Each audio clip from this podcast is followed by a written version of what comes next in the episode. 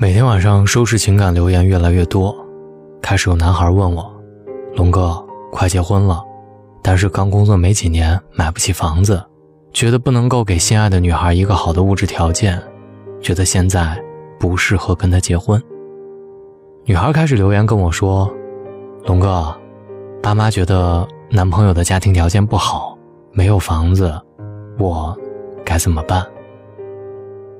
今天大龙的睡前悄悄话，想跟你说一个话题，名字叫做“房子是爱情的坟墓吗？”先从身边的一个朋友说起，很多姑娘都喜欢刀子嘴豆腐心，比如说我身边的这个朋友叫笑笑，笑笑没谈过恋爱的时候，对很多人都说过她对男朋友的要求：身高一米八以上，不能太胖，不能太丑，关键是必须是郑州市本地人。有房有车，月薪三万以上。虽然那个时候觉得他的要求有些苛刻，一半以上都是夸大的，但是大家私下里都默认了笑笑就是那种传说当中的物质女孩。后来看到了笑笑的初恋，据说是同班同学，身高达标了，长相一般，虽然说不上丑，但是长相特别一般。而笑笑当初最看重的车和房，这个男孩。一样都没有。有人问笑笑：“你是不是被他迷惑了？”笑笑说：“他长那么丑，怎么迷惑我？可是他没车没房，你怎么也同意了？”笑笑这才认真的说：“其实有车有房的要求，根本就没有仔细想过，只是随口说说而已。虽然他没有车没有房，但是和他在一起，我觉得比有车有房还要好。再说，只要我们两个努力工作。”总会有车有房的，可是，现在的社会都在怀疑一个姑娘愿意和你同甘共苦的决心。不知道从什么时候开始，自从某一档综艺节目里，一个姑娘脱口而出：“我宁愿坐在宝马车里哭，也不愿意坐在自行车上笑。”很多男人纷纷觉得找到了自己单身的原因。其实我认识的姑娘里面。那种愿意坐在宝马车里哭的姑娘，真的不多。当然，很多新闻一再去印证女人有多爱钱，为了彩礼有多少，为了一个房子，可能多年的感情最终只能分道扬镳。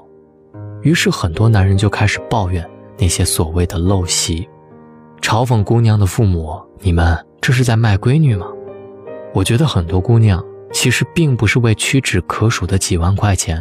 不是为了房产证上到底署上谁的名字，而是这个男人到底以怎样的心态对待自己。无论恋爱还是婚姻，女人要寻求的不过是一个安全感。一个人的安全感确实来自内心的安定，但是一段关系的安全感是需要两个人共同维护的。很多时候，一个女人的离开，并不是因为物质的不满足，而是物质不足的那些破洞。这个男人并没有用其他的方面去弥补，这样的爱情四壁透风，寒风刺骨，谁愿意久留？一个女人可以坚定地说：“无论贫穷还是富有，我都愿意陪你。”但是如果男人非要女人必须留在自己的身边陪自己吃苦，是不是就有点说不过去了呢？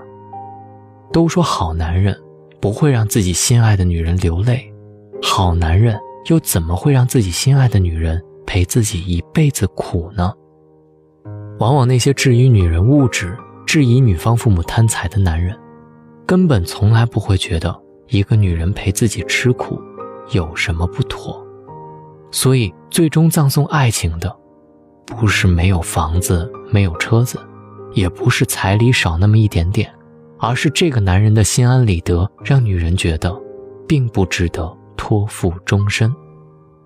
最后，想告诉所有男人们，永远不要怀疑一个女人愿意陪你颠沛流离的决心，但是也永远不要把女人的任何陪伴当成理所应当。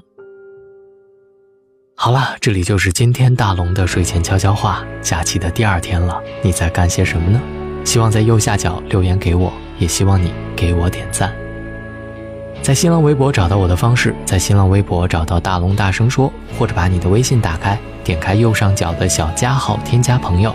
在最下面的公众号里搜索“大龙”这两个字，找到我。希望和你成为生活当中的好朋友。希望你好梦，各位晚安。妈妈坐在门前，捧着花儿少年。虽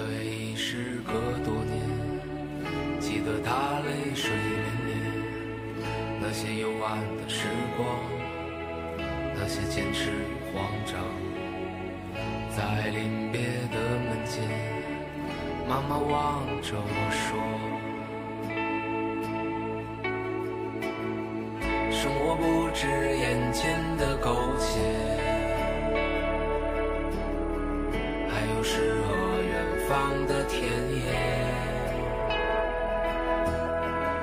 赤手空拳来到人世间，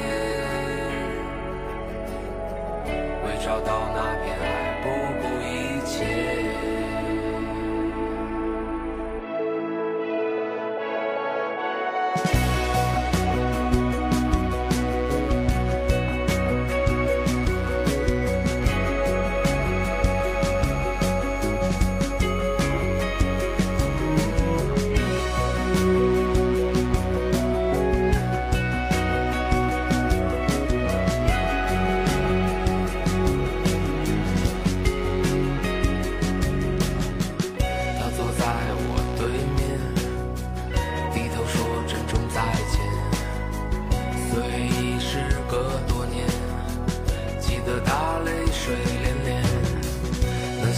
笑的时光，那些誓言与梦想，在分手的街边，他紧抱着我说。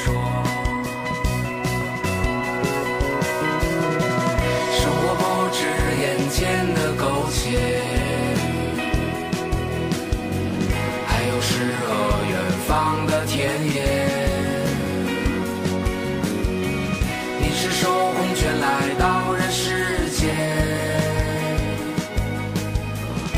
找到那片海不顾一切。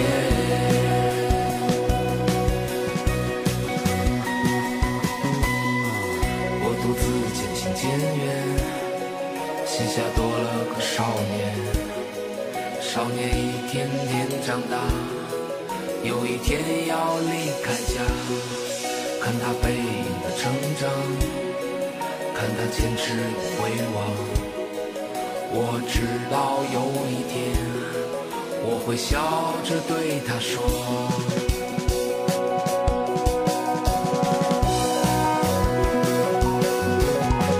生活不止眼前的苟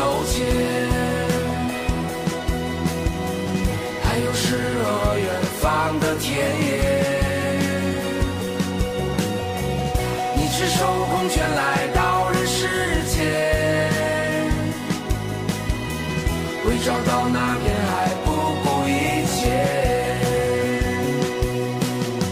生活不止眼前的苟且。还有诗和远方的田野。你赤手空拳来到人世间，为找到那片